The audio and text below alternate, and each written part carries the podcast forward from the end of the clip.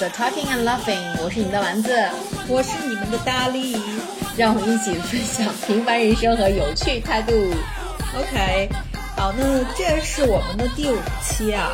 然后我们前面其实吃喝玩乐、奥运什么都讲了一圈了。然后我觉得回到我们其实一开始想做这个播客的初衷呗，就是还是希望能通过我们俩每周的这种姐妹对谈，然后更好的去让我们剖析一下自己，认识一下自己，然后。所以这期呢，我们来一个走心局，对吧？嗯，然后我我我是为什么想做这一期，是因为我昨天收到了一个航旅纵横的推送，嗯，然后那个就给我发了一张图片，然后其实是想让我保存成一张图片，然后分享的，然后上面写着“时光旅行”，然后说我二零一八年八月十号的时候从南京飞回西安，嗯，然后我当时看了以后就就笑了。第一个呢，就是我觉得现在的 app 都喜欢搞这种就是大数据的一个东西，嗯，然后让人有点哭笑不得吧，也不知道是高兴还是难过，因为我就觉得说，那怎么着，今年这会儿我去不了南京，意味着什么？意味着我是进步了还是退步了，对吧？第二个也是觉得说，还好是四年前，要是搁这会儿我刚从南京回家，隔离，我就会被强制隔离。那 OK，anyways，反正就是。前两天呢也立秋了，然后呢，立秋的那天，其实突然意识到，原来二零呃二零二一年已经过去了整整两个季节了。嗯，然后呢，西安的早晚也变得就忽然变得特别的舒服。哎，我觉得西安真的是一个四季非常分明的一个城市。对，因为我记得我我我前段时间有个朋友就跟我说，因为他其实是浙江人，然后他就跟我说，他说他从浙江来到西安的原因，其实就是因为他非常喜欢西安的这个四季分明的这种季节。哎，四季分明，因为人都是有生物性的嘛，你四季越分明，其实你自己的这个规律、规律性和这个时间性也会更强一些。要要不人家说北欧的那种极昼节特别容易自杀呢，对对对。所以，我我是想说，就是刚好就是入秋了，然后我觉得最近这一段时间，其实，呃，早晚一凉，我觉得我自己可能跑步的状态都会变得特别好。嗯。然后你不是也说，你说你现在配速什么都提高的很快吗？对。所以我我一查，我说哦，原来二零二一年已经过去了这二百二十二天了。所以今天就是想跟你，包括跟听众友友们聊一下，就是过去的这二百二十二天，呃，这一年当中你经历了些什么？成长了些什么，遗憾了些什么？嗯，然后包括想问问，就说你对刚刚过去的这个春天和这个夏天，你自己满意吗？嗯嗯，那你先说吧，你怎么样？我觉得你其实二零二零年到二零二一年这中间经历了好多事儿，我我的妈呀，太丰富了，我这就是大风大浪，我告诉你。就就虽然是这个走心局回顾，但是我觉得就气氛没有必要搞得这么这么低沉，对，所以就是就是就简单说一下，就是我自己其实有回顾我我的这个二零二一年，但是我觉得我的二零二一年必须串上我的二零二零年一起说，是因为去年的话，我身边的朋友和家人，嗯，都知道我其实经历了几件特别大的事儿，嗯，第一个就是去年六月份我结婚了，嗯，对。然后呢，去年六月份我结婚了。然后去年六月份呢，伴随着我所在公司新财年新财年的开始呢，我也换了一个呃工作，换了一个工作的部门吧，算是或业务部门换了。然后这是去年六月份发生的一个特别重要的一个转折。嗯。然后呢，紧接着就是我在这个这个这个这个六月底七月的时候就怀孕了，然后后面就紧接着流产。所以我觉得可能。呃，从二零二零年到二零二一年这一个过程中，我觉得发生的最多的就是最最大的几几件事，就换单位、结婚、怀孕、流产这四件事儿。嗯，然后嗯，在这个过程里，其实我觉得呃最密集的让我产生感受的时间，倒反倒不是就是发生这些事情的时间，就是六七八那几个月。呃，让我产生感受的时间可能是在二零二零年的年末，嗯，因为其实，在二零年的年末的话呢，就是那段时间，第一个就刚好在那段时间，我跟我的我跟我后面这段工作的上级在出现工作沟通的时候，会有一些小小的问题，然后不是那么的通畅，然后结果也不是那么的理想，嗯，然后另外呢，就是在生活当中，其实那段时间因为刚好。我是在八月份流产的嘛，然后所以在二零二零年年末的时候，就十一二月的那会儿，我刚好是在做这个流产之后复查或者复健的这么一个过程的尾声，嗯，可能是需要去去迎接一些我我如果要做下一段备孕的话，可能要去面对一些身体的结果，嗯。啊，所以就是呃那段时间就让我去呃特别期待二零二一年。嗯嗯，就是刚好是在年末的时候，就让我特别期待二零二一年。我就想说，哎呦，这今年这个情况，因为我去年一年其实大部分的情绪，因为你想，二零二零年的上半年其实就是疫情，对啊，就是疫情。然后，当然疫情期间的话，就是我自己的变化也很多嘛，然后就包括跟老黄住在了一起什么的。我觉得整个二零二零年给我的感受还是以甜蜜为主吧，或者说是以欢欢乐为主。虽然经历了很多，让我成长了很多，但是实际上我仍然觉得说，想想那所有的一些打击和伤痛，都其实挺致命的，就或者说是挺影响挺深远的。但其实还好一点，就是其实你后来的。就是所所谓遭受的这些事情的话，那个时候其实你都已经有老黄了，然后其实都是有一个人在陪在你身边，然后跟你一起共同去经历和面对这些事情的。嗯，但是就是结婚，因为我们俩是去年六月结的婚，就是实际上结婚时间不长。嗯，就是结婚时间不长的时候，他就跟那种你你你刚进到一个新公司的感觉一样，就是你不太可能交付你所有的情绪和一些想法。就是你，你可能还会有所保留，因为我就说白了，咱们俩都是就是加引号的这种新时代的独立女性吧，算是。就很多事情，就是你自己一个人扛扛久了，扛惯了，你不太习惯于说是去跟别人去去去交流，或者说啊，结婚是这样的，这可是我我觉得是不是因为你们俩其实就是呃在结婚之前，呃就其实谈恋爱不是多久一年。年多，对，不是特别久，是不是？是不是也是因为这个原因？就是还没有，还没有做到那种可以完全把自己的就是底线给对方看的那种样子。呃，不不不，我是觉得这个跟你之前一段时间的生活状态有关系。哦，就是，呃，因为我们俩谈，就是我们俩从同居开始，其实才，因为我我现在就一直，包括我跟你也说的是，我说谈恋爱同就是就是约会，嗯，同居结婚，这是几个完全不同的状态。嗯，我是觉得是。呃，我们俩结婚之前是同居了大概有小半年嘛，嗯，然后呢，结婚之后其实仍然是在延续这种同居的状态，我甚至没有。特别清晰的感受到，说我现在是结婚的，就是这种感受。然后呢，就是你遇到事情的时候，你往往还会用一种谈恋爱的心态去去面对。就是其实两个人还你还没有完全把这个状态调整到，就是已经结婚，因为你也不知道结婚是到底应该是对对对，就还是得要两个人趟趟这条路。对，所以我是觉得，就是说很多人问结婚的这个建议啊，或者什么，我一直就觉得说，你没法给到别人说你是不是应该结婚，就是你觉得这个点我有。结婚的冲动，这个人又很对，然后包括就说这个人最差一面我能忍受，那我就觉得你就结就好了，其实也没什么，因为不管是什么样的关系，之后就看你们俩是如何相处的、磨合的嘛，对吧？所以我当时就很多的情绪什么的，我我没办法特别直接的，或者说是特别理所当然的去呃。就是就是就是扔给对方，就是你你得帮我承接住我所有这些事情带给我的伤害和我产生的坏情绪，嗯，所以我就当时也就说，哎，也无所谓吧，然后就很期待二零二一年我自己生活中需要面对的事情，因为我我自己始终有一个感受就是，不管你结不结婚，你是不是在一段关系里，你自己的生活。很大一部分仍然是需要你自己去面对的，对，尤其是工作，嗯，或者是自己的身体和健康，就是即便你身边有一个再爱你的人，他没法替你去承受这些和处理这些，是，尤其是身体上面的，尤其是身体上面这些，所以我就记得，我就当时在二零二零年的年底做了一个，就就。因为我很期待二零二一，我希望有所变化，嗯，然后我就做了一个 二零二一年的新年计划，真的，我现在都能打开我的印象笔记给你看，嗯，就是我做了三方面的计划，一个是这个个人的，就是身体健康嘛，嗯，因为就是因为我们上一期聊西安是一个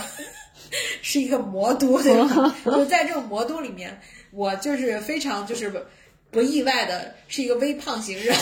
对，所以我一直减肥一直都是在我的计划当中的，所以我其实也在去年年底就给今年定了一个就是减肥的计划，就包括每个月瘦多少什么，因为你也知道我自己是这么详细啊，就包括就是我是做这个就是运营管理出身的嘛，我就特别喜欢就是算这个数，你知道吗？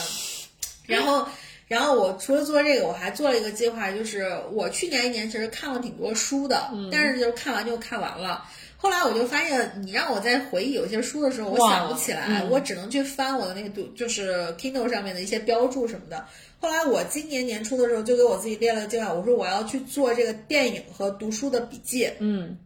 我会把我看到的每一部电影、看过的每一部电影。看过的每一本书都完完整整的记录下来，然后这件事情的话，其实是我到现在为止坚持的比较好的。怎么完整记录啊？呃，就是我，因为我自己是习惯用印象笔记的，我就是每看完一个，我就会在印象笔记里面。嗯，就第一个书的话，我会贴封面，会把就是豆瓣读书里面它的那个呃书的一些信息，比如说出版社、作者什么这些都都贴上。嗯，然后底下呢就是会写我就是看完那些整体的感悟，整体的感悟啊，然后会把我标注的东西全部导出来贴在下面。如果有一些话我是特别喜欢的，或我特别当时看到那儿特别有感触的，我会在这个后面再写一下我自己的这个这个想法。对，然后电影的话就是我会放一张海。报，或者是放我喜欢的剧照，嗯，然后完了以后写一下我对这个电影的一个感受，嗯，当然不见得每一部电影都有感受啊，对，但是就是那种比较喜欢的，就是包括我今年一直给大家推荐的那个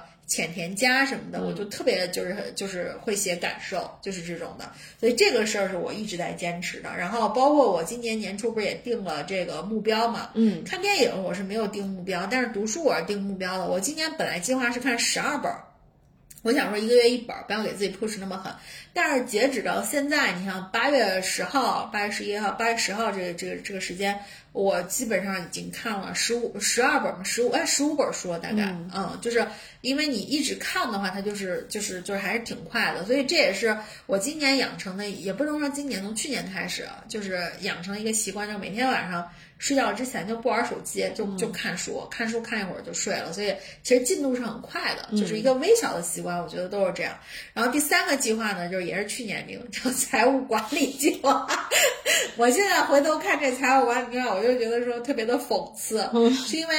就刚说了嘛，去年六月份的时候是单位发生了变化，结果其实今年就整体连就 公司都发生了变化，所以现在在看这个财务管理计划就觉得很讽刺，因为当时我就记得我做了一个特别复杂的 Excel 表，然后在想说我在算那个投资回报率什么的。然后再加上你知道，今年年初的那会儿，其实基金什么都不错，但是过了年之后，然后就所以你就会发现说很多事情，就当然这这就做计划这件事情也教会有一个道理，很多事情计划不是变化快，就还得用一种动态的心情去去看这些。对我已经觉得你非常乐观了，因为我每次跟你说我只买了两千块钱基金，然后我就问我天呐，基金又跌了，然后你就说这真是买了两千块，有什么好嚷嚷的？对对。然后我觉得你特别淡定，对我我其实就我一直对于这个这个理财这件事情，我就觉得是，当然，就是我我我就是咱们的理财就基本上谈不上理财啊，也不太可能带不带回，就是我是觉得说。这种事情都是中长线的投资，就不要太关注，因为如果基金你天天看它，你买它的意义就不大了。嗯，所以我觉得第一个就是采用定投的方式，第二个就选准一个行业方向，你放进去你就别管了。然后就是心态要放平，就不要天天看，天天看一定会有波动的。结果你就是非得要给自己就是原本这个就是不富裕的生活，就非得要加一层雪上加霜的心情，就我觉得更没有必要。OK，所以就是就是说起来，就是其实我我对二零二一是特别期待的，然后以至于说，就是我还跟老黄在二零二一年的开年就元旦的时候，不是还去了三亚跨年嘛？嗯。新年好呀，新年好呀，祝贺大家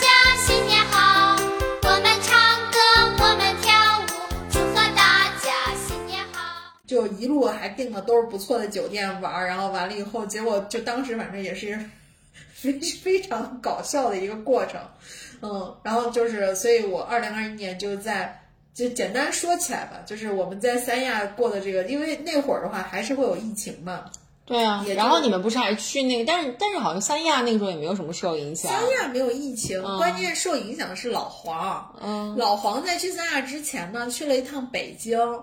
然后北京哦。那会儿是好像有一例还是什么的，就是那种情况。结果老黄就从北京回来了，从北京回来了之后呢，西安是管的特别严，就是嗯。街道就会给你打电话、说，哎，看到你的这个通就是通行大数据，你去过北京，你你这个都去的是哪儿？结果就跟人家说了，就跟人家说了，但是实际上我们在去海南的时候，我们在去三亚的时候，那通行码什么都是绿的，嗯。没有红，嗯，然后呢，结果好死不死，我们从那个西安去三亚的这个飞机上，老黄有点感冒，就是有点有就是在在飞机上有空调啊嗯什么的，有点感冒，落地老黄就开始日渐严重，那个感冒发烧了吗？就开始发烧了，妈呀！然后我们俩就特别担心，然后这个在这个过程中就不停的有人给这个老黄就街道就给老黄打电话，就调查他说你去了北京的哪哪哪哪哪儿，老黄就说我去的北京哪哪哪儿哪儿，跟他那个就是就是有一个那个嗯不不一样，然后什么的，然后你知道就那种心情吗？就是我明明是来嗯跨年的，结果我就很担心，然后结果其实我们第一站去的是那个。呃，就是就是那个叫什么亚龙湾的那个酒店，嗯，然后第二站去的是那个海棠湾，就是那个那个亚特兰蒂斯亚特兰蒂斯。我们第一站在亚特亚龙湾，亚龙湾就是很平缓的一个湾，就是你可以下水的那种，天气特别好。老黄就在酒店里面拉着窗帘儿，你知道吗？黑着拉着窗帘儿，我就在床上捂汗，就想说赶紧好吧。然后结果就就你知道，就基本上在亚龙湾没怎么玩儿。嗯，就在我我俩我记我对亚龙湾最美好的回忆，就关于这次跨年的，就是我俩有一天在沙滩上散步，就早上起来。结果我就感觉那天早上起来散步，海风一吹过去，吹得更恶劣了，你知道吗？后来我就记得晚上的时候，因为你知道那种三亚那种亚龙湾周围都是那种，因为它都是酒店区，嗯，就你也没法儿就怎么样。后来我就想买药嘛，但是你如果在饿了么或者什么上买药，你得登记，尤其你是发热的药。我就走路出来啊，走到那个小商小药店去买，还要有一个药店离我们不远，嗯，我走出来给他买药，买完药吃药，吃完药就睡，你知道吗？基本上就是我们在亚龙湾妈呀，的你们好坎坷啊！特别坎坷。然后结果呢，我这这在亚龙湾，后来我们到这个三亚湾去，去亚特兰蒂斯住的酒店也不错。然后我们也刚好碰到了，就是我们约好的一个一对夫妻的朋友嘛，不是在那儿一块儿跨年嘛。结果呢，就我记得特别清楚，二零二一年的一月一号，我跟老黄大吵一架。吵架了，你们？对哎吵架了。这这是你们结婚以后的，就是第一次两个人的旅行吗？对，啊，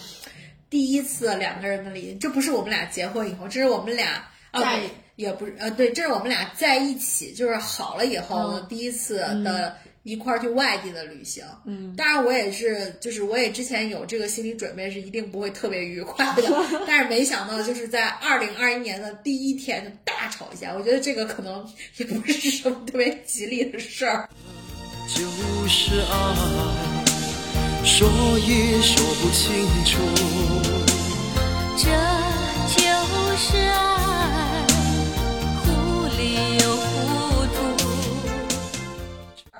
就是吵到就是那种昏天暗地，就是那种当下就说这日子没法过了，嗯，就是这种的，所以就是。但当然了，就是跟我们一块儿去的那 couple 也吵架了，反正但是可能吵的比我们就是要早一点。反正就是呃，离开海南的那天，因为我们是一月二号回来的嘛，一月二号我们一月一月三号回来，一月二号回来的。我就记得离开海南那天，我是非常疲惫的，因为头一天刚就大吵了一架。嗯，嗯，然后所以就基本上就是一个呃高开低走，整个海南整个海南之行就是一个高开低走，但是还好就当时就把这问题解决了，嗯。嗯，然后就是开始发生后面的很多的事情，因为就后面就过年嘛，嗯。然后过年完了以后，三月份、四月、四月份的时候，我工作就发生一些变化，就是因为各种各样的原因啊，我被我被这个免职，然后完了以后调岗这样子，然后我就又进入到了一个找工作的这么一个一个一个一个一个环节里面去。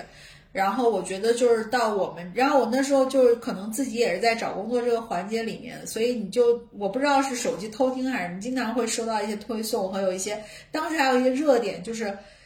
三十多岁的人在职场上你到底意味着什么？对，就对对，嗯。，你说，我看到我我我我今天好像还在听到一个，就是有主题，就是三十五岁加的女性，然后如果想要再重新重新在职场里面重新开始自己的就是这这个这个这个职业的话，就是其实是件非常困难的事情。对，然后我就、我就当时也收到了很多这个，就是我自己的心情，其实也也是，其实也有也有一些起伏，但是我是觉得就是我其实挺坚定的，就是我得跳出我我之前所在的那个公司嘛，嗯，一个是因为就是。我现在毕竟跟老黄是在一个婚姻当中，我们家庭的这个抗风险能力，如果我们俩在一个行业，其实是不好的。尤其是你看这后面双减一出来，这事实证明也确实是不好，对吧？然后第二个点呢，就是我觉得就是我我既然要在三十五岁这个节骨眼儿上被迫的，或者是就是要要要去面临一个跳槽的情况，嗯，我还是希望能利用好我的经验，并且选择好我喜欢的行业这样子，所以就又投入到一段这个找工作的这么一个一个行程里面。看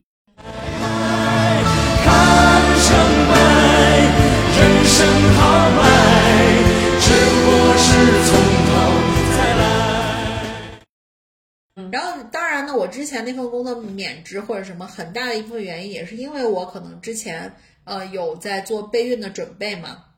那我有在做备孕的准备这个事儿呢，又不得不提到，就是说我后面的这段怀孕的，就是后面的这段备孕的过程，就因为是是说到去年不是流产嘛，所以今年在做这个身体检查的时候，其实就是说，可能因为上次流产的这个情况，导致于有一侧的输卵管其实并不是那么的通畅，嗯，然后以至于说可能这个备孕的情况也不是非常的顺遂，所以基本上这就是我上半年整个的一个一个情况，就是。就是跌跌撞撞、坎坎坷坷吧，但是我觉得我自己反倒没有在这个过程里面大崩溃，或者是就是有太多的这个，对，嗯。就是其实因为你的就是这个这个生育力的情况是当时我分析完了之后，然后我我我去跟你说的嘛。其实我呃，就是当时的话，我是我是刚当时给你打电话，然后是说你什么时候有空，然后我是想说当面跟你说一下。就其实是因为我当时看到这个结果之后呢，我我就觉得其实因为我毕竟是行行内人员嘛，行内人士，然后我就看这个结果，我就其实觉得不是很乐观，然后我就一直很担心，你知道这个情况之后，然后你会有一些非常大的一个情绪波动，所以我就很坚持，我说我一定要当面跟你就是沟通这个事情。然后呢，就是其实我在去的时候，我在见到你之前，我是很忐，我是很忐忑的，我不知道该怎么样跟你说，该怎么样的一个什么样的情绪，因为咱俩毕竟就是就是就是这么这么近的关系，熟。对，没有我，然后我就我就因就是很担心，但是其实在我跟你把这个事情就是解释清楚了之后，我反而觉得你特别的淡定，嗯，就然后我其实还挺惊讶的。我是就是我跟你说，就是我给大家形容一下当时的情况啊，就是因为我是准备就是再次备孕嘛，然后再次备孕的时候，我就去了这个丸子以前工作的这个医院，然后完了去做了检查。这个检查整体的结果出来之后，他特别严肃的给我打了个电话，说你什么时候有时间，我们当面说一下你的这个检查结果。我当时就想说我在上班呢，你非非得当面说。我说没事儿，你就这么跟我说吧。他说不行，我我也得当面说。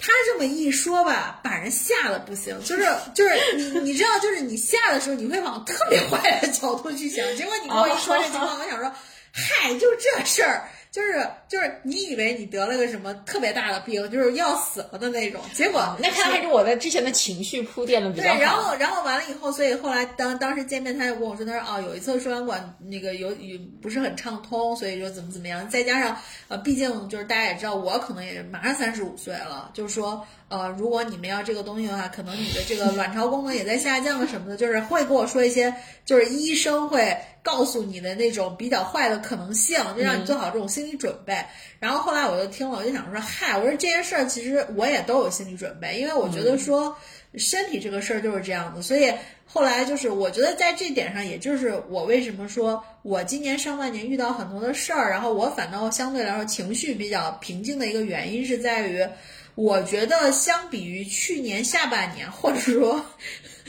二零二一年元旦当天的我和老黄，我们俩都有进步，就是在这个沟通上面，我们俩都有进步。所以你就包括像我备孕或者身体，包括工作的这个事儿，我觉得老黄在这个过程中给了我非常多的支持，就是。所以我我我到现在对夫妻关系的理解有了一些更深的理解。我觉得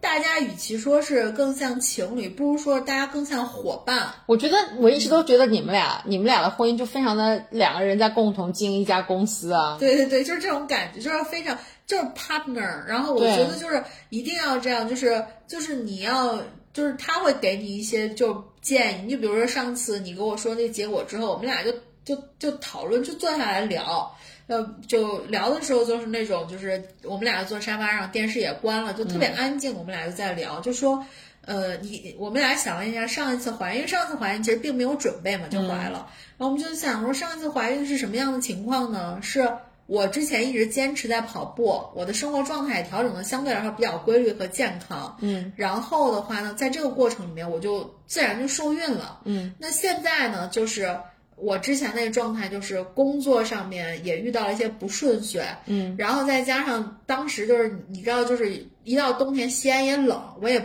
我也不运动了，然后就、就体重真的飙升。然后就包括就是我之前去做检查，不是做糖耐的时候，你不是也看到那体重数吗？因为当时我就想说，这真的是猪一般的一个一个一个情况，所以我就觉得说，那这个身体状况和这个目前生活的状况可能都不好，所以我俩当时就做出一个决定，就是还是要先把自己经营好，就把自己的生活往一个更好、更健康的方向去调整。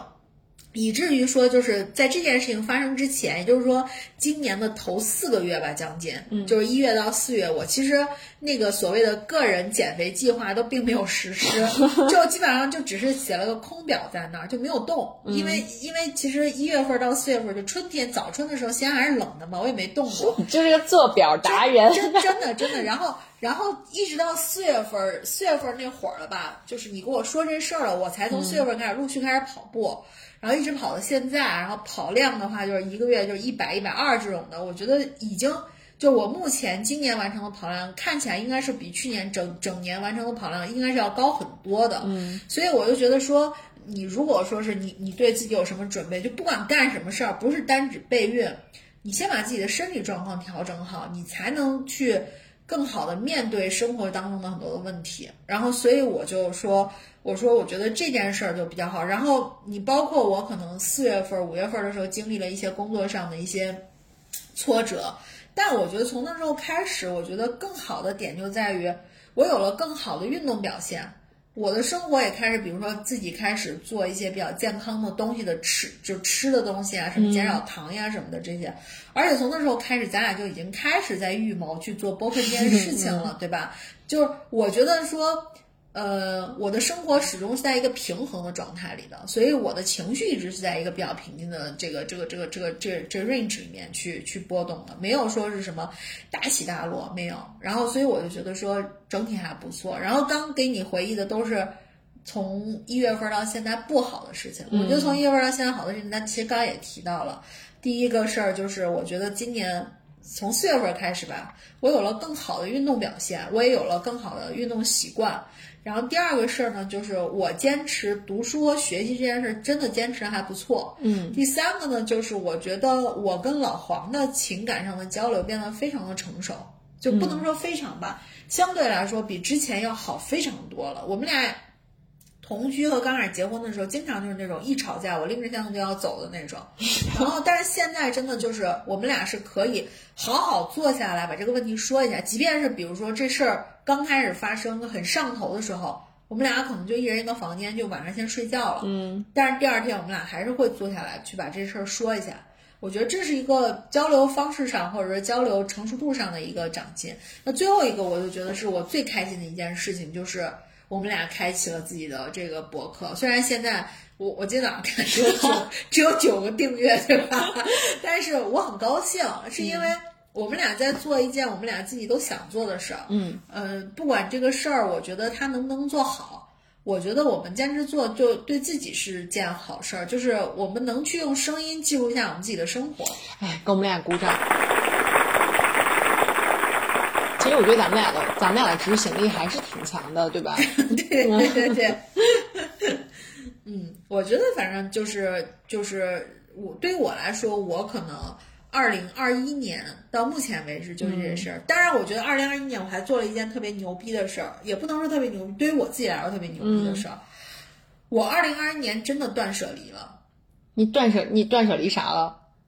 就是呃，我这个事儿是最近，就是因为我不是之前也提到过我的两个好朋友嘛，天总和胖虎。嗯就是我以前是一个特别爱买东西的人，嗯甚至于说我的消费有点像乱买，就是呃，我会因为我你你知道我以前的工作状态特别忙，嗯。我总是会以犒劳自己为这种就是就是就是理由去给自己买很多东西，呃，大到一些比如包，嗯然后小到一些就是各种有的没的，什么化妆品啊，什么出了一个新的纯呃色号，我可能就会买，但是我可能也不用，就放在那儿了。可是刚才我接你的时候，你不是正在取了两个快递，在来我家路上的时候还收到了一个快递的电话吗？那个快递我一会儿再跟你说是什么快递。然后我是我是就是我现在就是我这两天是买的东西比较多，是因为我后面会说我要参加一个考试，我买的是教材，然后。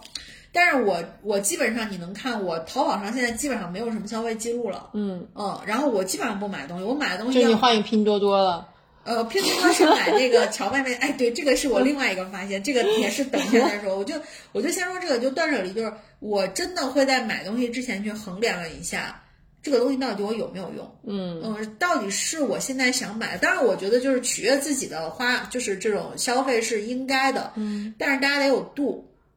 那你这个度怎么界定呢？这个东西怎么界定？就是我真的需不需要它？买这个东西真的能给我带来那么大的乐，就是快乐不？就是我以前，比如说，我举个例子啊，我以前在 Zara 买衣服，我可能都是一次买两千块钱的，哦然后可能就买那种七八件儿、八九件儿什么的，然后买回来我自己试，然后我留哦，下。那我明白，那你是以前太太无度了。对，然后、然后导致于就是，而且甚至于说，我以前比如说买这种快消品的衣服之后，就是你基本上可能穿一季，甚至于穿不到一季你就扔了。对，然后呃，有的时候你扔的时候你还不舍得扔，想说我没准什么时候穿的，你就会发现你的空间根本放不下。嗯，而然后且你有可能永远都不会再穿。然后你其实很多，就我后来就是就是我当时跟老黄我们同居的时候，我扔了很多衣服，扔了很多衣服的时候都是。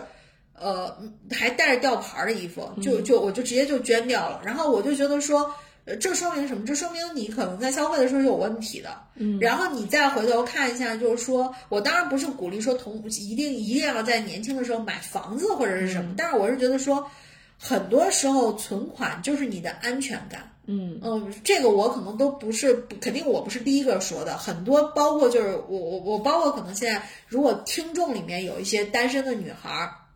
我都觉得你应该有一个自己固定的存款，就这个存款就是就是以前刘玉玲说过一句话，就是 fuck you money，嗯就是。我如果真的，比如说跟这个人在一起，我不开心，或者我我跟我在这份工作上我不开心，我有这些存款是足以让我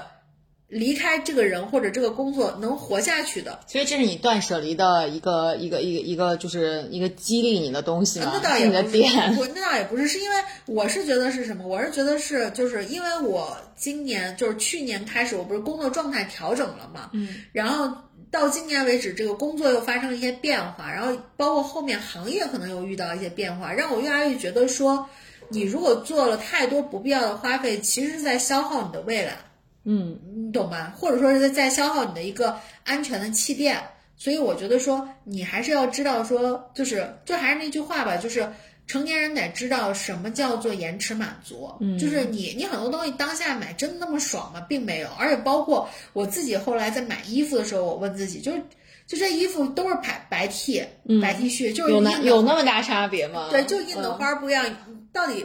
who 他妈 cares？、就是你穿的这个衣服跟就是以前太 care 了，然后你就会发现我以前就是看书的时间也不多，嗯，然后你会把所有的时间放在化妆啊、打扮呀、什么上面，但是现在你可能会省出这些时间，想说那我早上早点起来跑个步，嗯吃个早饭。可能我也不太愿意用那么多时间去化妆，嗯或者是怎么样。我觉得这个可能是，我觉得我这从二零二零到二零二一，或者说是加上二零二零吧，嗯我觉得是做的比较好的一点，就是包括我跟就是胖我和天呢，我们也聊，就是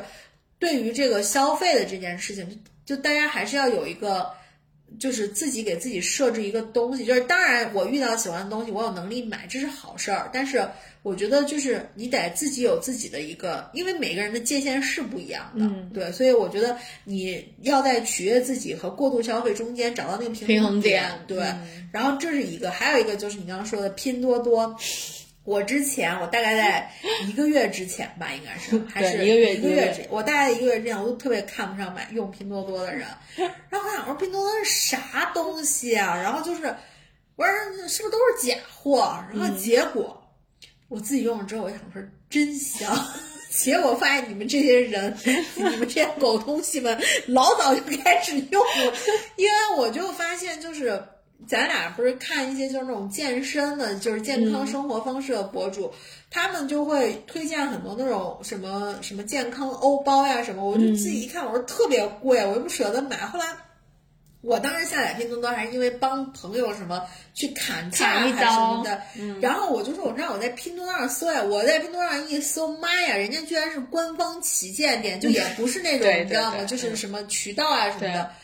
我一看我就立刻下单，而且真的便宜好多。哎呀，其实我是觉得各大平台之间其实是不应该存在鄙视链的。我主要是觉得就是嗯，还是要看自己的选择了。你说拼多多上面有没有假？它确实是有假的，但是还你这淘宝上也有假的呀，就是还是要看你自己的选择。就是还是要看你你要慧眼识 金，嗯对，对。所以就是还是对对，所以我我我就是后来就在拼多多上会买荞麦面啊这些的，但是我主要是以复购最多的就是荞麦面和这个欧包欧包。对我真我真的非常推荐大家去买轻食的欧包，轻极的欧包。这不是一条广告。对，所以就是这基本上是我觉得我二零二一年到现在为止，我觉得我我自己整体的一个经历和一些。呃感受吧，嗯，就是当然你说这个过程当中，就我像我刚刚问的问题啊，有没有遗憾？有遗憾，就是我从一个，但是更比较大的遗憾就是，我觉得是很多状态没有延续。我自己也反思过，其实去年就是去年夏天的时候，那会儿其实我也有在跑步嘛，嗯，但那会儿我我其实只是单纯的被老黄影响，我可能并没有从我自己心底认同这种方式。就其实说实在的，咱俩从小一起长大，然后我是觉得你，嗯，其实你你你有的时候做一些事情的话，就是三分钟热度的这种事情是为多的。，对对对，嗯，所以我就觉得我那时候是所以我觉得你这次坚持的还真的是挺好的。啊，对呀、让我我所以我就觉得我我不我倒不是说就是说什么，就是我之前那段时间是因为我跟老黄我们俩刚结婚，然后刚住在一起，我觉得他影响我这就是好的影响，我就接受呗。嗯，但是我心底里可能还是更喜欢我自己之前那种，就是就是沙发土豆那种生活方式。但是今年的话，就是因为我看到了，就是不说从备孕的一些生理指标，就是从一个作为一个这个人的生理指标上来说，你已经会有一些不健康的这种信号了，所以我就从心底里就觉得说我得改变。哎呀，我作为一个作为一个曾经的医生，我特别喜欢你这样的病人，因为我觉得就特别听劝，对呀、听劝真的很重要。对呀、因为我就觉得说，呃，我以前年轻的时候会觉得说死有什么好怕的，我现在真的非常怕死，因为我真的觉得生活里有太多美好的事情和人，然后就说我想长期的拥有他们，陪伴他们，然后我就觉得说，那我还是要让保证自己先健康，然后，然后所以我才开始就从心底说我要健康饮食，然后好好你那当然你说会不会馋也会馋，但是你还是会长期的想说。OK，那我现在忍一下，我可能比如说几个一两个月之后，我这是再瘦几斤，即便是呃我不去怀孕或者什么，但是我自己也好好看了，更美了，所以我就觉得说有一句。呃，互联网上的鸡汤就特别的那个什么，特别的特别的好，就是我觉得好用，就是脸蛋儿和身材才是最好的奢侈品，就是装饰品。就因为这些东西不是你通过化妆呀什么是可以改变的，对。但当然脸蛋儿的话也也可以通过整容吧。就其实你刚才说你在二零二一年初的时候给自己写的那个计划，我觉得你写的计划真的太详细了。然后其实我在二零二一年的时候也给自己立了几个 flag，、我现在给你读哈。你看，我第一个是跑一场马拉松，哎，这个我已经实现了。对，然后第二个是我要每个月至少读完两本书。然后这个没有实现，但是就是每个月都读不了这么多。然后我我到现在可能读了呃五五六本吧，一个月大概一本的样子。然后呢，每个季度出游一次。你看我这个就是多你这也实现了就。实现了呀，因为你看我写的是出游，就是就出游的话，就比如说我去那个出差也算出游，所以我每个季度出游都不止一次。嗯，然后呢是要带爸妈旅行一次，这个呢我准备在那个就是九月份，就天天气稍微凉快一点的时候去完成。然后呢我还想学冲浪。妈呀啊！然后呢？然后这个就这个这个都是这个今年待完成的哈。然后呢，还有一个就是啊，你还说我写的详细，你写这不是更详细？还有一个，我要我要让自己每三十天坚持一个习惯。然后就是这个呢，就是我在我在第一个三十天的时候，是我要我要我要让自己就做一个十八六呃十六八的一个就是一个间歇性断食。然后这个呢，我就真实坚持了三十天。嗯。然后第二个三十天的时候呢，然后我就给自己设定一个进就是二月啊，对，二月二月的时候呢，就就就让自己每天每每天早晨每天早晨六点半起床。然后就破功了，一直到现在都没有实现。然后我就发现，可能是我给自己立的这个习惯，就是这个有点太强迫自己了，不用起那么早。然后，然后最后一个呢是要，呃，是我计划今年要拍一个 CP 的写真，然后就现在 CP 也没了，就是这个肯定是现在已经要化掉了，就是 这个肯定是没有办法完成了。也可以说它是完成了。啊，对对对。然后就总体来说，就是其实我觉得我我我今年列的我自己的这个写个 flag，我觉得完成的，我觉得还还我还自己你还这基本上都完成了，除了就冲浪和对我徒步旅行。对，我就自己其实还挺满意的。就是其实我为什么要跑马拉松？就是其实一开始就是呃，我我我第一场马拉松应该是我在一一一七，哎，不是。应该是一五年的时候，然后我去参加了一次半马，那次的话是在扬州跑的一个半程马拉松。我记得，我记得。对，然后其实那个时候呢，我我我我我我其实一直都没有特别的爱跑步，然后其实让我现在我也没有特别的享，就是说很享受跑步本对身。然后呢，我那个时候只是因为就是周围的一些健身的小伙伴都跑步，然后就是感觉那个时候其实马拉松马拉松的比赛还没有像现在这么多。然后呢，扬州又是一个我没有去过的地方，然后呢，我我就当时小伙伴们就是就就叫我去，我说好啊，那我就去啊，然后再去参加了那个就是扬州的半程马拉松，其实就是为了去吃扬州的汤包，然后又去为扬州玩的。但其实呢，因为我一直都有运动的习惯，然后所以在那个时候我跑的成绩还不错，一个小时五十五分钟。对就是在一五年的时候。然后呢，就是后来我就再也没有跑过，因为我就觉得就是马拉松也就这样吧。然后我自己本身也没有那么爱跑步，就没有再跑过了。一直到就是最近我看了一本，我我我就是才看完哈、就是那个村上的那个《当我跑步时》，我在哎，想，对，我啊觉得那个写的很好。我觉得那个真的只有跑步的人才能够深切的体会到他写的那些东西。他中间经历的那些感受，我都经历过我都经历过，对，那种绝望，然后那种疼痛和和那种然后觉得无聊，对对对对，对，然后其实他因为因为村上他除了是一个就是小说家，然后他其实还就是真的是一个马拉松爱好者，他就一直他就是一直在坚持跑步，他就是一个 runner。然后我觉得他那本书里面就写的一就是几句话，我就觉得非常的就是感，就是让我有感触。他说他其实每天去坚持就是这个跑步，其实就是为了提醒自己，就是给自己设定一个 reminder，就是你、你你你，因为你的身体的衰老，你自己是不可抗拒的。对你你你一直都是在走向一个你身体越来越差的这样的一个目终点。对但是你能做的呢，就是能让就是这个这个这个变差的这个坡度能够面变得稍微平缓一些。对对对所以他觉得他每天的去跑步呢，其实就是为了提醒自己，你看，就是你可能你你一定就是要今天不能比昨天差太多哦，这样。嗯然后我就想说，哎呀，那我那我已经这么长时间都没有去跑马拉松了，我觉得我也应该，其实每每一年给自己一个 milestone，就是提醒自己，嗯呃，就是也是督促自己吧，就是要一直维持一个比较良好的一个运动状态，嗯然后不要让自己的身体衰老的这么快。所以说，其实我今年就就就就报名参加了那个呃苏州的半程马拉松，因为我觉得全马还是对我来说有点有点有有点遥远哈，我觉得还是跑了半马。然后这次呢，就是我拼尽全力，然后跑了一个小时五十七分钟，就是其实是比六年前的话，就是速度慢了两分钟，但其实我总体来说我自己还是非常满意的。然后我我是觉得，就是我这么多年一直在坚持锻炼，其实就没有白锻炼吧，因为就是身体的年龄已经增长了这么多，但其实我我的成绩掉了没有那么多，然后我就觉得挺好的，然后我就想以后每年都去跑这样的一个半马，然后就是提醒自己，然后监督自己，然后要一直去坚持这样的一个运动状态。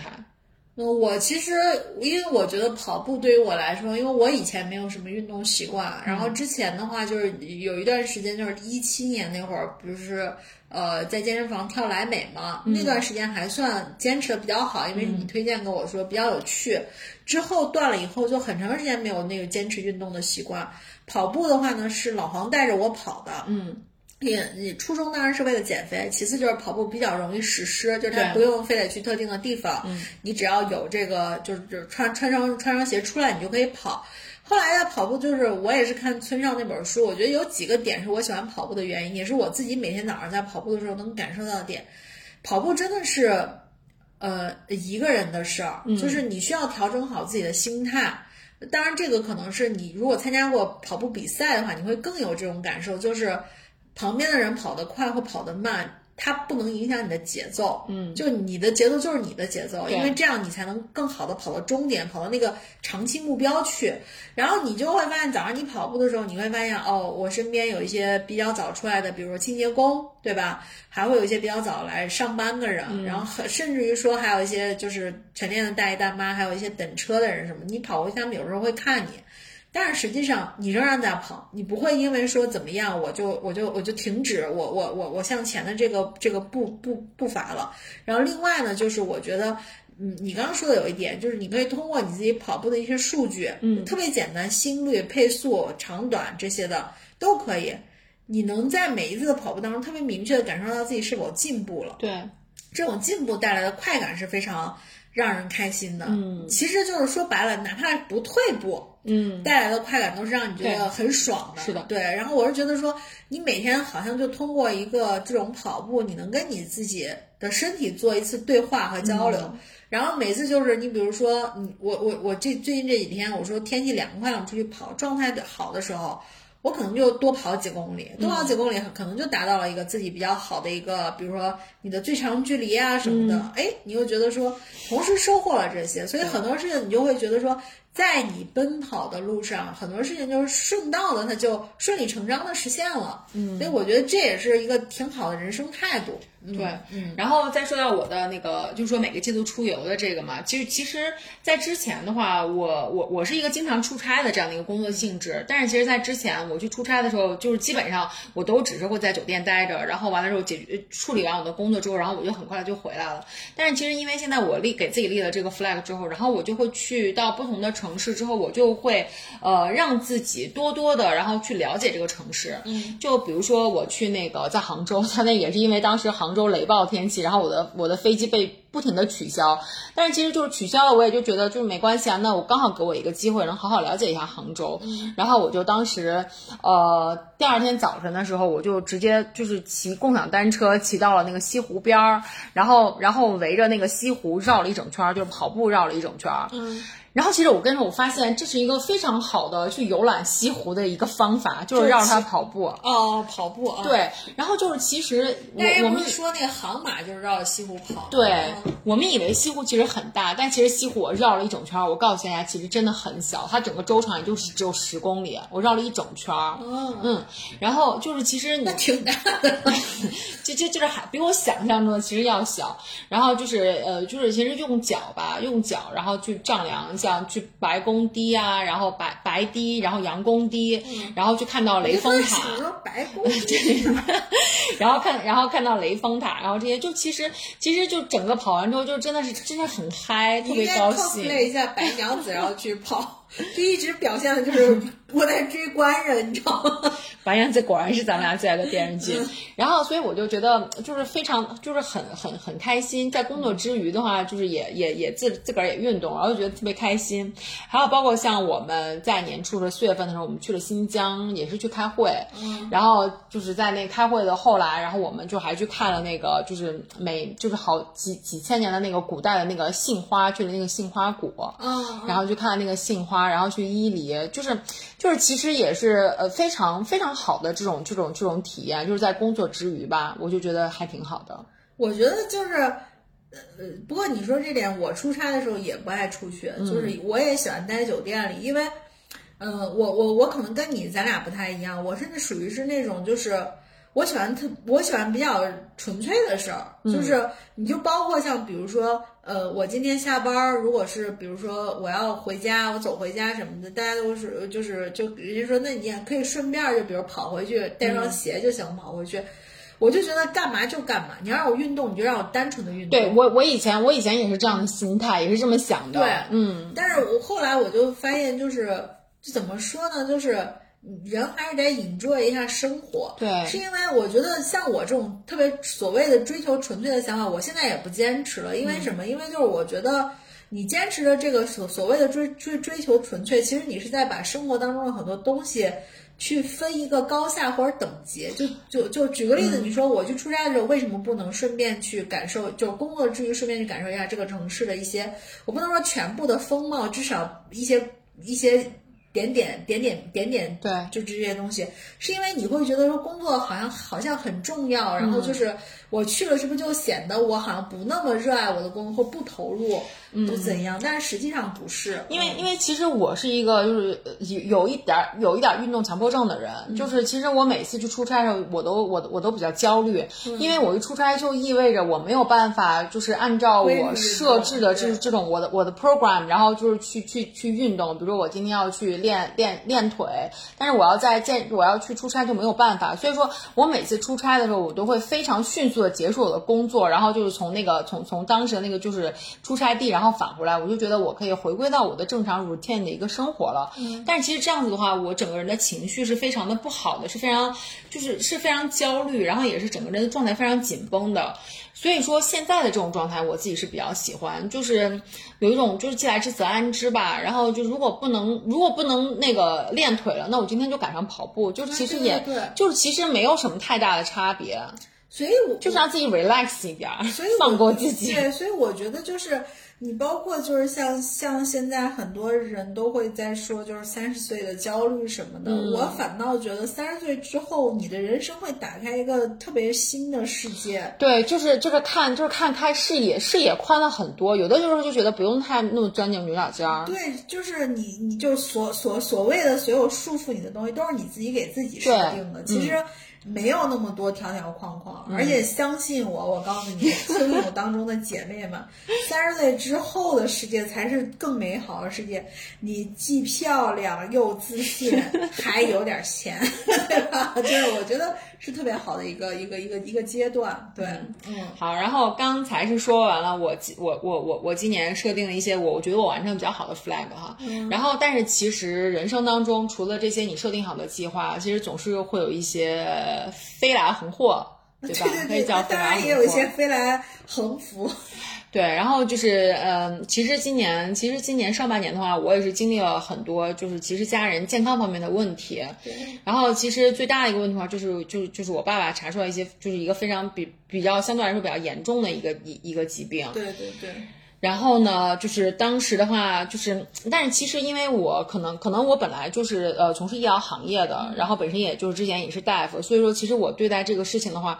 我我自己到现在想起来，我都觉得挺意外的，因为我当时在得知这个事情的时候，我我我没有慌乱，没有慌乱手脚，然后也也也没有任何的，就是显得很呃很很很惊慌失措。对。然后其实我当时脑子里面所想的所有的一切，就是这个问题接下来应该怎么样去解决，然后我立刻就会想出来，就是这个这个这个这个实行的这个时间线，以及我要接下来去做什么。对然后其实嗯。就是，然后就其实内内心深处还是会有一些害怕，对因为毕竟是比较严重的一个疾病，对然后就心里还是有一些害怕。但是其实作为像我们现在已经三十多岁的，而且家里的独生女，对就是你不得不在这个时候承担起来一个家庭里面的一个顶梁柱的一个角色，是，对，然后也是就或每次在这种节点上，你就会觉得自己长大了。对对对，但是这种长大是以一种你不期待的方式出现了。我不想，我不想，不想长大，长大后世界就没童话。我不想，我不想，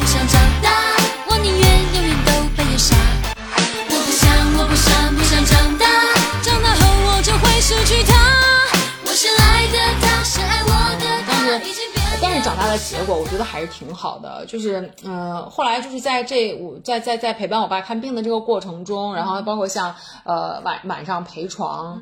然后就是一直在就一直照顾他的饮食起居，然后就包括像去跟医生沟通啊，然后包括也是对给给我爸自己去做一个他的一个疏导和他的一个心理建设，然后帮助他来去就是建立这种对抗病魔的这种信心。然后我觉得整个这个过程当中，我都觉得自己一下就是忽然一下长大了好多。对，我觉得这，所以你刚才说的这些，我都觉得是成年人，就是在某一个节点忽然需要你摆出成年人姿态的时候，其实是在你成长的过程中潜移默化积累起来的。就是当你遇到一个问题需要你解决的时候，你脑海中会迅速的形成一套解决的方案，对，然后形成一些解决的，就是在每一个可能会有疑问的点上，可能会有一些小的分支，就是你脑海中真的会突然出现一幅这个脑图，对就是我第一步怎么办，第二步怎么办，第二步如果这样不行的话，那我下来应该怎么办？怎么办？怎么办？对，而且因为因为这个时候没有时间留给你去呃，比如说你你去慌乱，然后你去伤心难难过，一秒钟都没有，你就必须要嗯立刻嗯立刻拿出一个非常专业的一个态度，非常冷静的态度去处理这件事情。对对对因为因为因为就是呃，在你的身边，你没有其他人能够帮你。当然，你可能就是结婚了，可能会有老黄能够帮你分担。但是像我现在的话，我我没有人能够去跟我分跟我去分担这样的这样这样的一些事情，所以我只能有我，啊，对对对对对对，然后就是所以说就是还是还是，现在就觉得就是一家人健健康康、整整齐齐，我觉得就真的是最重要的一件事情。我是觉得越来越你会明白，就是包括我刚上面说我的一些感悟，嗯，其实到最后就是说白了，你背什么包用什么东西都不如你身体健康来的对重要都不如身体健康。这个身体健康就包括自己，包括家人，对嗯吧？就是呃大家其实整整开开心心的才是，其实才是最快乐的事。不过经过这件事情有一个好处，就是其实我发现，呃，经过了我爸的这件事情之后，我我发现我妈其实对我的这个依赖其实是变是其实是变得就是很很更重了，因为因为我妈其实她一直都是一个非常倔强的人，你懂的。然后我一直在跟她说，我说就是现在你们就是要要我们现在是我们年轻人的世界了，你们要经常去询问一下我们的建议或者什么的，不要一意孤行什么的。但其实我妈并不认可，但是其实经过了这件事情之后，我觉得可能也是在这个过程中，就是我的这种承担，然后让她能看到了，就是可能她她她觉得就是现在我确实是一个能她能够依靠的这样的一个人。我是觉得就是丸子他妈在我们家族里 叫亨特儿，就是神探亨特儿的。然后我是觉得亨特儿之前的那个倔强，其实主要不是对你，是对他自己。是因为他自己平时，因为他就是整个人成长的这个家庭里面，就要求他必须是一家之主的一个姿态。而且我觉得亨特儿是一直是觉得说有点不服老的这种感对感觉，所以他觉得说。能行，你知道吗？就是 哼能行，但是呃，当然在这个过程里，我觉得也有你的一部分原因，是因为其实你如果一直，比如说我很多事情我也不愿意跟他过多的去沟通和交流，他其实没办法在这个过程里看到说我凭什么能依赖你，但反倒这次就是你爸生病这事儿，嗯。他看到了，对要共同去经历了这对对对，些事情就是你得给他证明你能依靠我，他才能依靠我。尤其是像你说他的一些成长的环境什么的，所以我觉得说，呃，是个好事儿，呃，是个好事儿，就是。呃那父母慢慢的就是能体现出，就或者说能看到自己的孩子女变得日渐可靠什么的，但是我觉得就是说，嗯，是可以理解的，嗯。嗯然后其实在，其实在我爸生病出院，其实时间不长，然后然后我姥爷就去世了。对，然后就其实其实其实我跟我我我我跟我姥爷的感情其实还是挺深的，就是从从从我 猜一下，猜一下，就是从从从我小的时候，然后就是那个时候那个那个时候，哎呀，有稍微有点有点有点有点上头。嗯我给大家说一下，就丸子他姥爷，就是因为小时候就是我我们之之前分享过，我们一块儿回去就是去宝鸡，然后一块儿过过过放暑假呀、什么的。丸子他姥爷那时候就经常带着丸子，因为我舅舅和我舅妈就说丸子他爸妈是做生意的，所以特别忙。然后他姥爷那时候，丸子就经常跟我说，他姥爷会带他去放风筝，然后去河梯什么的。所以其实他姥爷是一个个子不高，然后经常笑嘻嘻的一个小老头儿。然后后来年龄大了，然后随着这个这个人的衰老，就慢慢的可能就慢慢的，比如说没有什么意识了，就有点糊涂了。对，就是阿兹海默症。对对对，然后就然后所以后面慢慢的就是，其实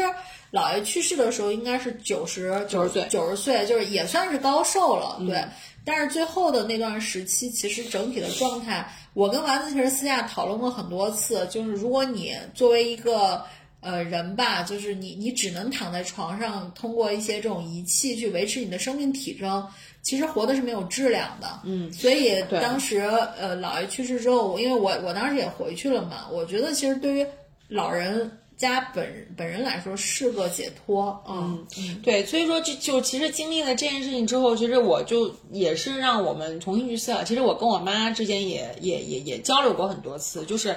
怎么样让怎就是一个人什么样的怎么样的方式的一个离开才算是有尊严的离开。嗯，然后就其实我也是我我也是挺佩服我妈的，就是最后她能够能够做出决定，就是让我姥爷不要再这么不要再这么痛苦，就承受着满身都插满管子，然后这样子完全没有意识的存在。对。然后我就觉得她能够去放手，其实我是很佩服她的。我觉得她就是，当然这话我们都是说出来的道理，我们都懂。但是当你真的要去作为那个做决定的人的话，其实你是需要很大勇气的。所以我其实是挺佩服妈妈的。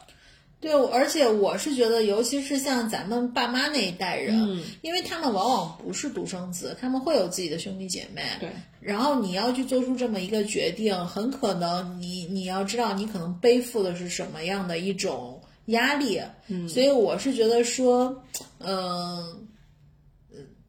，anyways，反正就是我觉得说。这样想来，独生子女有独生子女的好，独生子女也有独生子女的不好。对，反正就是，嗯，从姥爷老姥爷离开这件事情的话，其实我是觉得，可能我们现在也也是到了一个年纪，就是需要去学会怎么样去跟去跟别人告别。哦，你说到这个可真的是太吓人了，我是完全无法，完全没有学会这件事情。对，因为在我们的成长，在我们的成长过程中，就是其实中国人很避讳谈这件事情，就是每次小的时候说说的说到什么这种死啊什么的这种事情，都要敲敲桌子、敲敲木头的。所以说，其实我们在成长的经历当中，其实是缺失了呃怎么样去谈论死亡，怎么样去学会告别这样的一门课的。所以就是经过了这件事情吧，我也是觉得我们确实是需要去补上这样一节课。我我我不太觉得我能补上，是因为我没法接受，就是，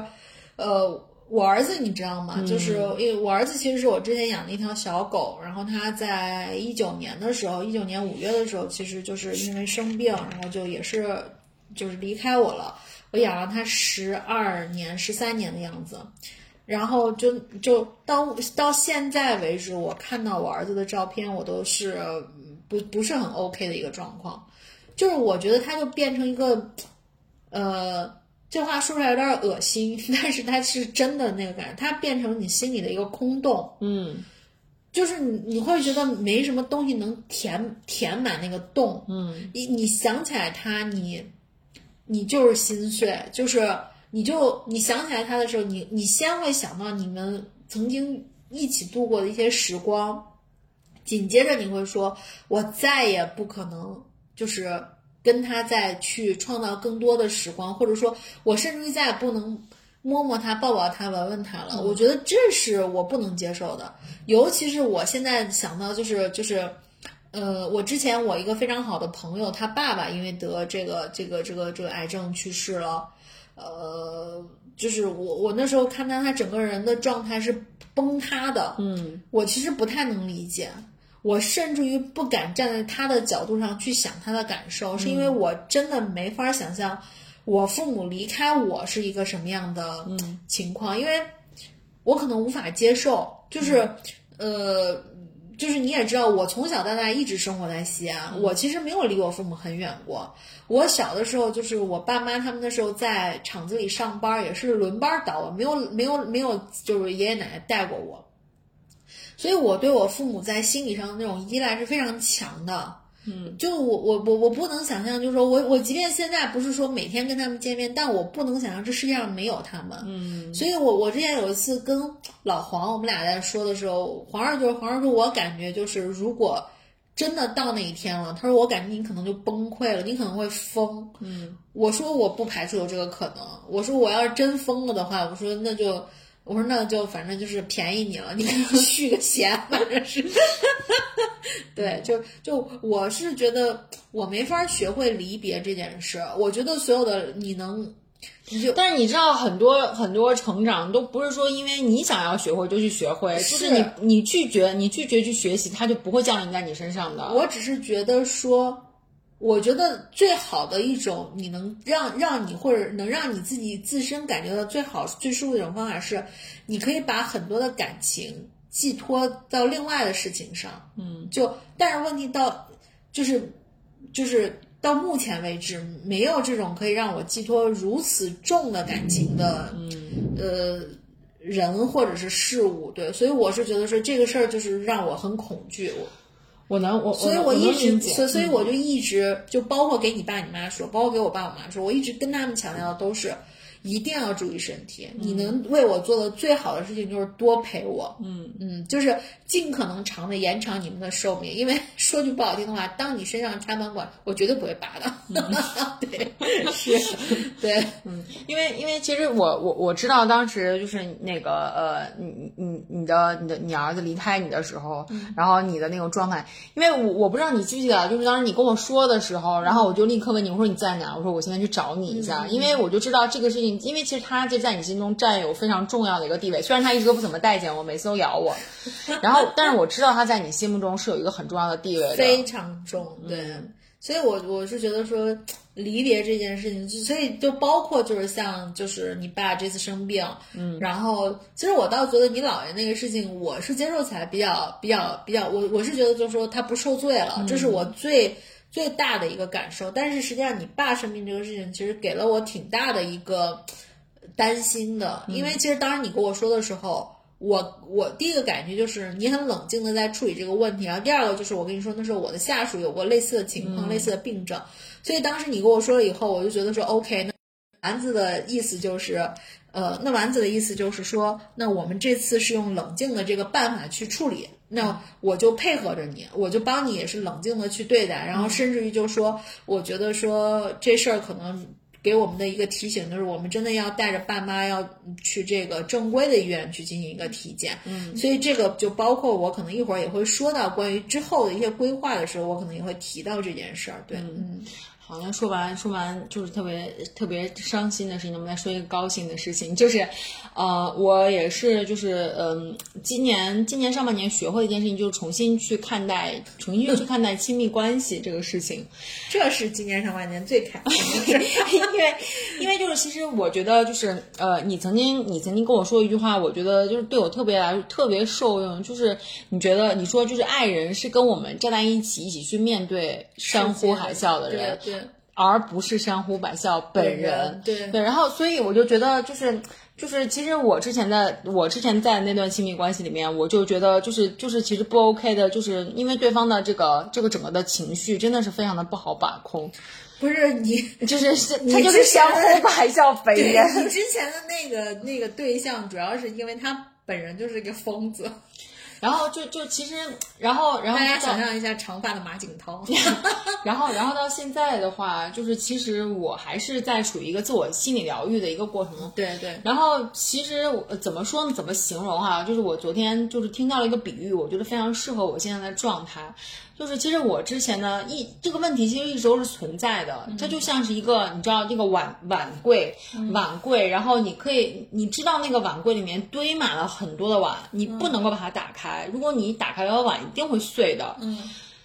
但是就是你我我我现在就是到到到了一个没有办法不打开的那个程度，所以我就把它打开，然后现在就是碗碎了一地，然后现在这种状态。但是其实我现在回头想想，其实碗碎的好不好呢？就是其实也挺好的。可以买新碗了。对，因为它不碎的话，你永远都没有办法去整理它，你没有办法去整理你的这个碗柜，没有办法去买新的填充进去。对对，所以，所以就其实我现在就是觉得这个状态其实也是挺好的。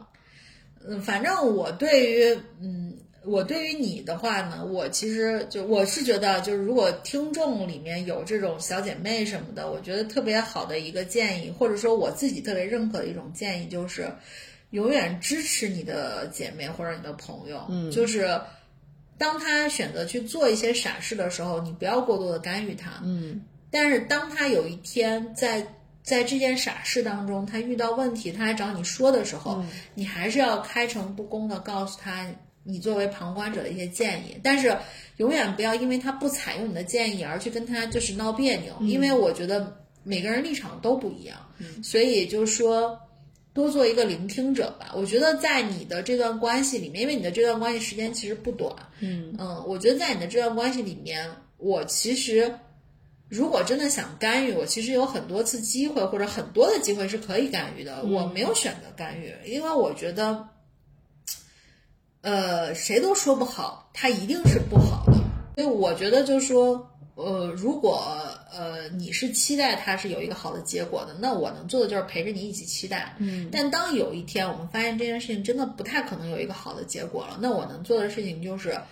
尽量去叫醒你，嗯，让你或者说尽量去帮助你看到这个事情真实的样子，然后就是、我觉得你对我的，你对我的帮助，就是对我的这个，就是真的是你你你在一直陪伴我，然后经历这个整个这个就是打碎碗以及重建的这个过程，然后我觉得就是真的特别的有帮助，然后特别好，好窝心啊！对，就说几句话嘛。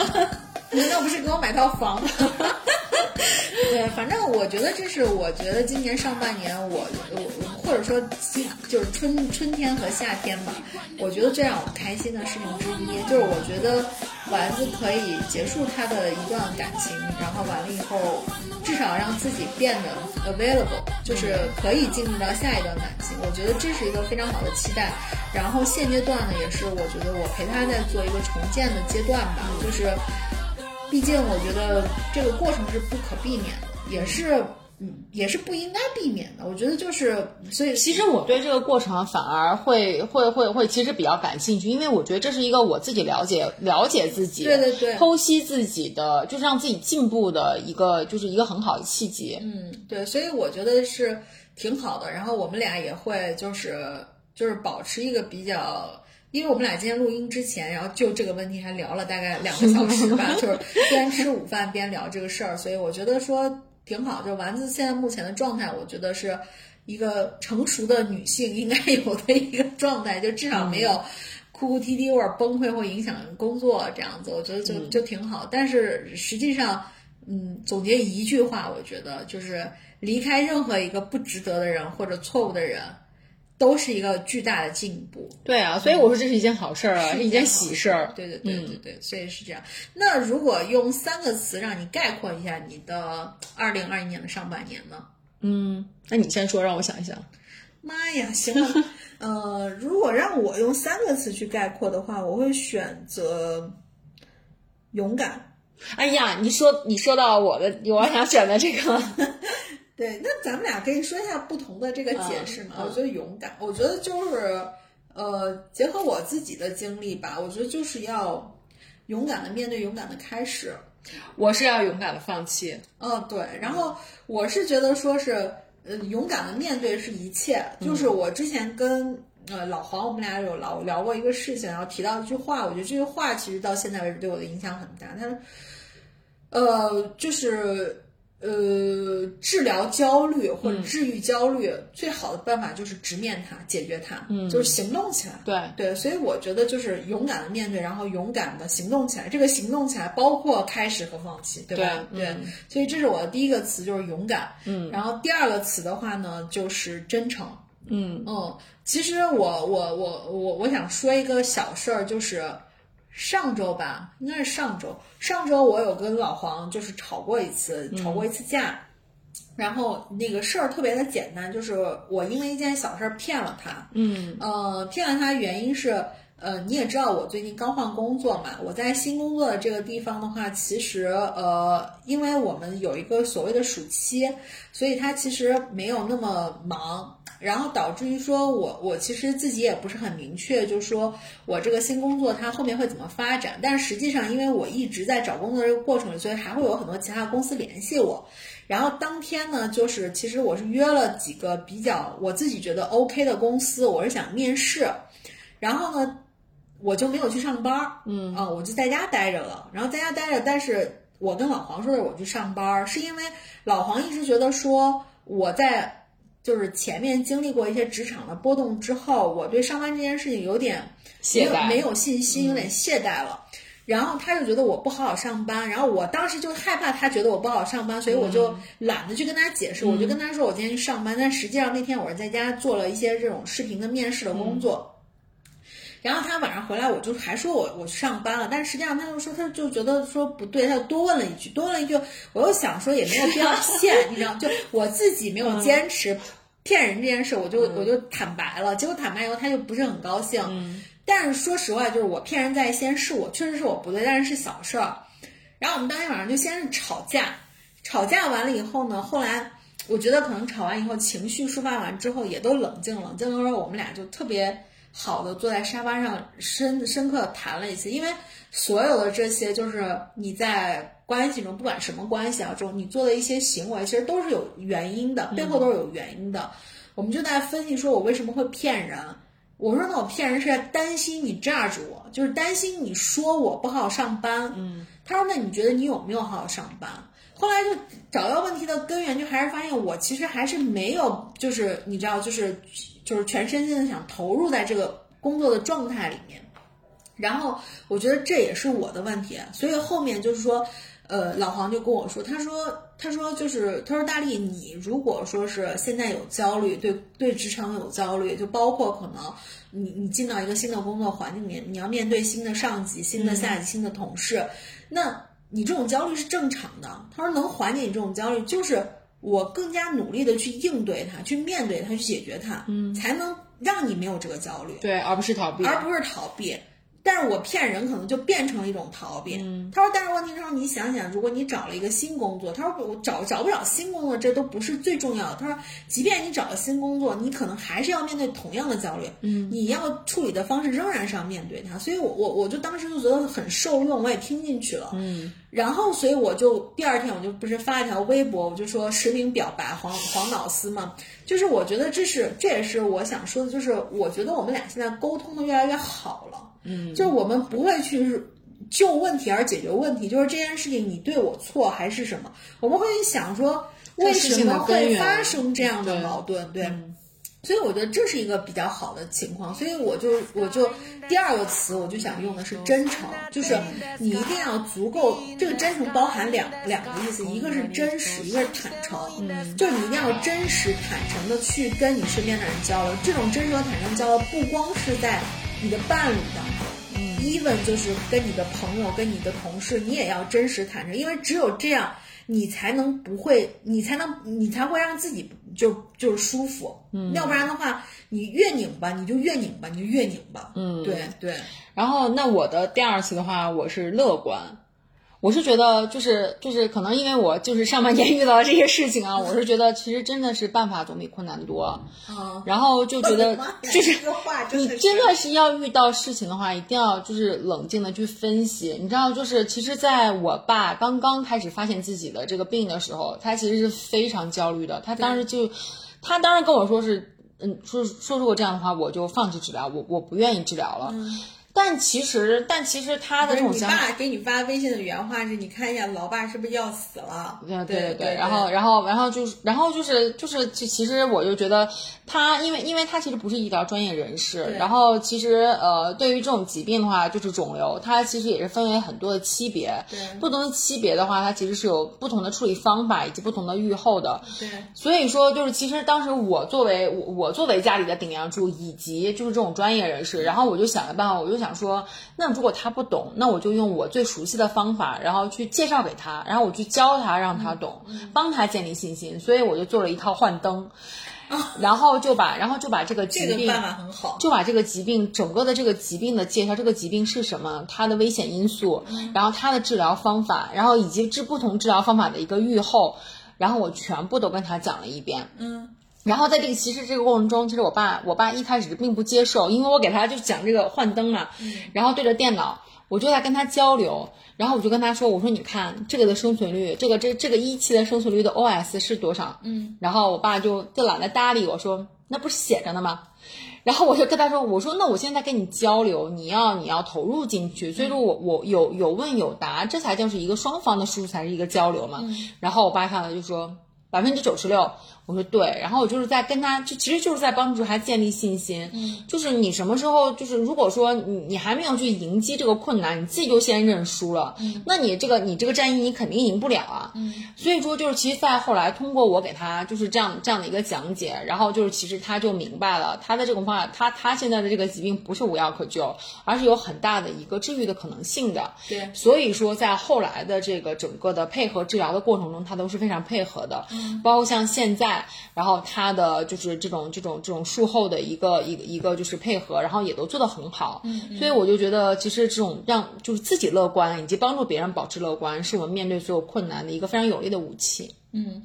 我的第三个词，哎，我是不是应该先评论一下，然后再说？哎，没没没关系，没关，系。我们抓紧时间吧，因为这一期已经录了一个小时十九分钟了。对，我的第三个词就是珍惜。嗯，嗯，我第一个想说的珍惜，我们这个逻辑很对啊，就是要乐乐观珍惜。对我，我是想说，第一个珍惜就是一定要珍惜当下的自己，嗯，就是呃，你一定要爱自己，然后珍惜自己，你才能更好的去对待身边的人。所以我觉得要珍惜当下的自己，就不管可能现在，呃，我跟丸子或者。就是就是手机前的你们，现在正处在一个什么样的状态？可能是你自己的这个高光，人生高光，或者是低谷。我觉得你都要珍惜当下的这个这个自己所处的这个 moment，就是很可能这一下就是就是你这辈子不会再经历了，就是 enjoy 当下吧，就是就是其实说白了就是享受眼前的这一切，不管它是困难的还是还是你知道就是悲伤的还是快乐的。你只要享受了，我觉得过后我们再去看很多的事情，我觉得一切都是小的。对，第二个就是珍惜身边的人，然后呃和和现在可能你自己的生活，不管你的生活现在是富裕的、贫困的，或者是怎么样的，对吧？我只觉得你珍惜生活了，你才能更努力的去为了生活去奋斗，因为。人就是要奋斗呀，就是、就是有的时候想说为什么不躺平或者什么，但是问题就是你躺平，你躺一天可以，躺一个月可以，能一直躺平吗？其实大部分人是不太能的，你只是被你当下所在的生活和情绪去刺激到了，所以你想躺平。但是我是觉得说，呃，时不时的给自己一个 break 是 OK 的，但是。大的节奏上，你仍然是要在一个奋斗的过程当中，你你才能真实的感受到自己活着呀。对，嗯嗯，对，所以我的第三个词就是珍惜。好，然后我我的第三个词就是继往开来，就是就是居然出现了一个成语，你是中央电视台的主持人吗？就是因为我觉得，就是我刚才所说的，就是我的这段亲密关系的结束，然后我就觉得真的是一个非常好的 timing，然后也是在。就是夏秋之交吧，然后就是我觉得我需要就是仔细的去剖析自己的这个问题，刚才也说了，然后就是继往开来呗，然后有一个，我觉得一定会是有一个更好的未来。我觉得是，我甚至觉得就是说，你现在的状状态，我觉得可能是很多人也是很渴望的一个状态。就是我不觉得人这一辈子一定要，我不知道你妈会不会听这一期，我不觉得人这辈子一定要有一个就是。有一段稳定的关系，是不是要进入婚姻？当然，我是觉得有爱情的陪伴，或者说有一个伴侣是挺好的一件事儿。但是，呃，它不绝对，嗯，就是自己活好自己才是，就自己更充实，自己更快乐。我觉得可能才是人活着的一个很主要的一个目标。所以我觉得说，呃，你调整好自己，让自己在一个比较健康、比较充实的这个生活当中，就是就像我，我跟你说，我跟老黄备孕一样。很多的事情会自然而然的发生的。嗯对，就是不要太刻意的去说，哎，怎么怎么样，就是要先爱自己。先爱自己，对、对。OK，那行，那我们也把上半年基本上就总结完了呗。嗯，那现在其实已经八月十号、十一号了。嗯，下半年其实也没剩多多久了，一百多天。嗯你下半年有什么计划吗？嗯，我下半年的话，就其实一个是工作上，就是因为我我我是在外企嘛，然后其实，在工作上的话，下半年我会有接到一个就是。一个一个一个新的我的一个 role 吧，然后就是会去在我们全球的一个项目里面会参加，相当于像是一个 rotation，嗯，然后就是会去接呃那个接手到一些就是全球的一些项目，嗯，然后所以说其实我是觉得这个的话，就是对我来说还是比较挑战的，因为我其实是一直很喜欢新东西的，然后我是觉得这个是让我非常感兴趣的，然后我是想把这个事情来做好。那你这只能云全球了呗？这本来是本来如果没有疫情的话，我应该是要去瑞士的。对啊，对，然后就是因为现在疫情，然后就没办法，就只能继续 base 在西安。不过也挺好的，能够跟大家录播客。我就是我说这怎么听着这个 timing 不太对，就变成云全球了，对吧没关系，没关系，就是也是也也是一个也是一个契机吧。？OK，然后就是接下来就是我们我我希望我们能够好好的把这个大力丸子的这个这个这个播客，然后能够好好的做下去。嗯，因为我觉得我们一开始的这个初衷其实就是想说用声音，然后来记录一下我们的一些成长和我们的一些一些一些一些感受。然后呢，当然有就是能够交到更多的友友们，就是能够让大家听到，然后找到更多和我们有共鸣的小伙伴，我觉得这肯定也是更好的。所以请疯狂订阅好吗？现在才九条。嗯，然后的话就是，我不是刚才有几个 flag 没完成嘛，然后就是继续完成我的 flag，然后还有就是最重要的就是多陪陪家人。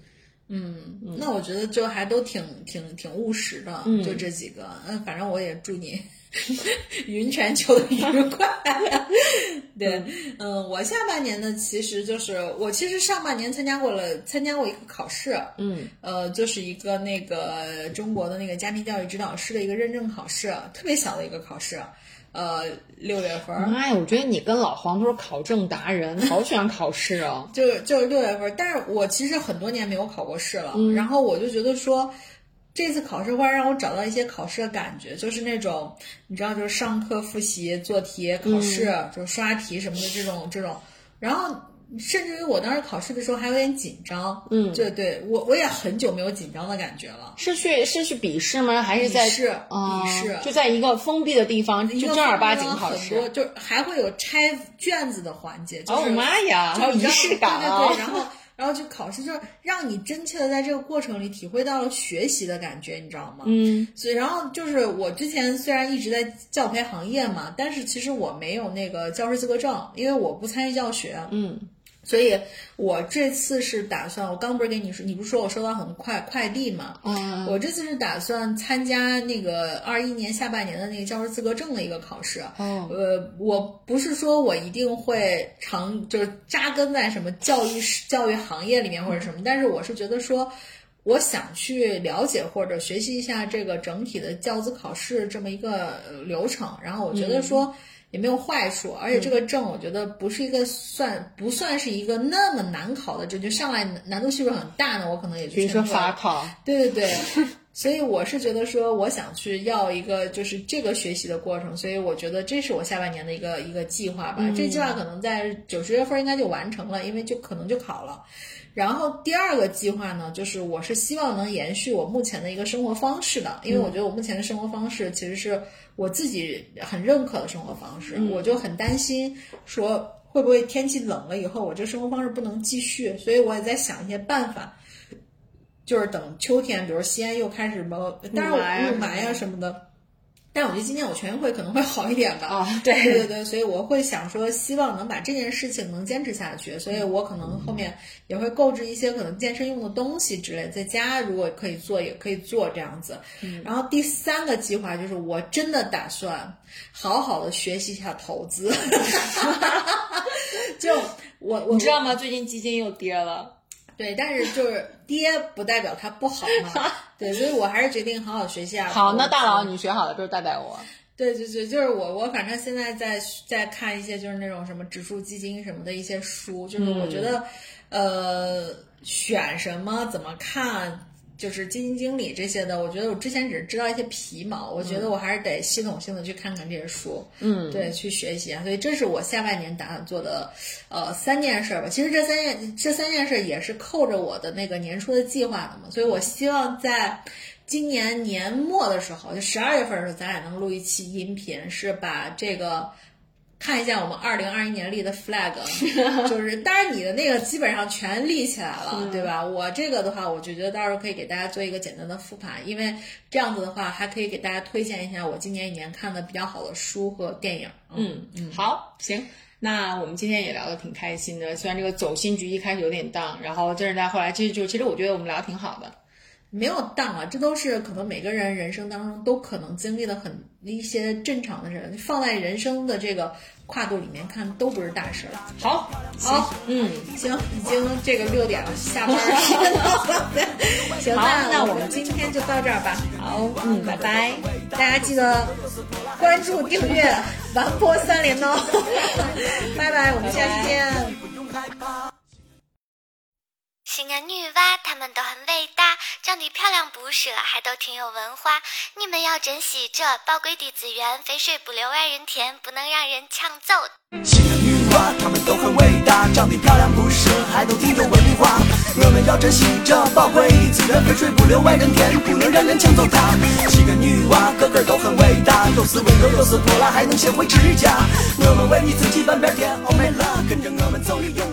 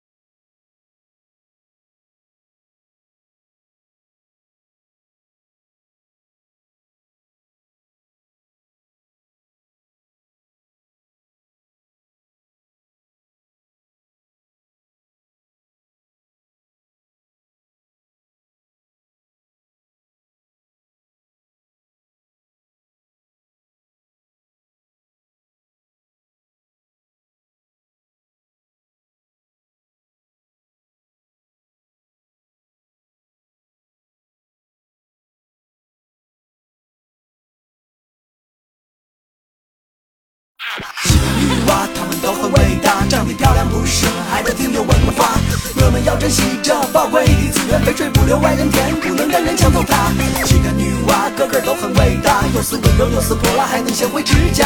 我们为你自己半边天，Oh my love，跟着我们走，你永远不用害怕。我说妹妹，你是那样的美，当你张开你的小嘴一笑，我的心中有了鬼。你走路大摇大摆，秀着漂亮的腿，我必须坚持强忍我的口水。你是我眼中一道亮丽的风景，你有世界上最单纯的眼睛。我喜欢牵你的手去看天上的星星，喜欢带你去动物园看笼子里的星星。上辈子修啥福我不管，反正这一辈子我真的福分不浅。生在西安，每天都能看到你的笑脸，从早到晚心里都是洋洋的暖。你沉思的样子像一朵鲜花，你一开口说话哇，春天来了。你给我翻个白眼，我立马变卦。你敢给我撒个娇，我绝对要啥给啥。哥哥，我要那个宝马。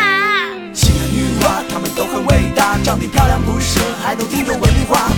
要珍惜这宝贵的资源，肥水不流外人田，不能让人抢走它。七个女娃个个都很伟大，有时温柔，有时泼辣，还能学会指甲。我们为你自己半边天，Oh my love，跟着我们走，你永远不用害怕。和你坐一块吃饭，我一顿就吃三大碗。和你凑一堆乱谝，我话多的说不完。和你走一起逛街，我眼睛保准不乱操。和你蹲一桌喝酒，我是一口接一口。最爱听西安女娃说陕西方言，软硬结合，嬉笑怒骂，永远听不烦。瞧你我瓜样子，赶紧走走走，我根本不在乎人多。刘备路来了，看我挤上去给你占个座。和你手拉手买菜，讨价还价我最爱。买菜的都是我是耍嘴皮子的东方不败。中大国际一小时你试了三十套衣服，完了你小船说。咱还是去康复路，必胜客门口晃悠了二十多分钟，你说。还是去西洋寺吃串涮牛肚。吃串涮牛肚。西安女娃她们都很伟大，长得漂亮不说，还都很有文化。要珍惜这宝贵的资源，肥水不流外人田，不能让人抢走它。西安女娃个个都很伟大，又是温柔，又是泼辣，还能学会指甲。我们为你撑起半边天，Oh my love，跟着我们走，你永远不用害怕。西安女娃真是性格可爱无比，我要使劲干活挣钱，为了你给你买最好看的裙子和 T 恤，把你打扮成和小甜甜一样的美女。西安女娃，请你相信我的真诚。我说话算话，我的名字不叫周正龙，不敢胡吹，为你上刀山下火海。但只要有了你，路边的野花我不采。西安女娃敢作敢为不虚伪，西安女娃心情不爽也敢说一声。西安女娃想吃就吃，想飞就飞。大不了受个罪，练个瑜伽减个肥。西安女娃上街喜欢成群结队，见了帅哥也敢把口哨吹。西安女娃心细如麻可是胆子大，西安女娃最爱的乐队就是黑撒。西安女娃，西安女娃，西安女娃，西安女娃，西安女娃，西安女娃，西安女娃。下午四点，我站在百汇二楼向下看，川流不息，西安女娃帮我养眼。这个城市因为你们而更加经典，有你们的陪伴，只羡鸳鸯不羡仙。西安女娃，她们都很伟大，长得漂亮不是，还都挺有文化。我们要珍惜这宝贵的资源，肥水不流外人田，不能让人抢走它。西安女娃个个都很伟大，有时温柔，有时泼辣，还能学会指甲。我们为你自己翻边天，Oh my love，跟着我们走，你永远不用害怕。西安女娃，她们伟大，照你的名声还能挺有文化。我们要珍惜这宝贵资源，别追不留外人。田，不能让人。抢走它。青年女娲，各色何等伟大，构思文明又如何，还能学会之家。我们为你自己都面脸红了，跟着我们一走。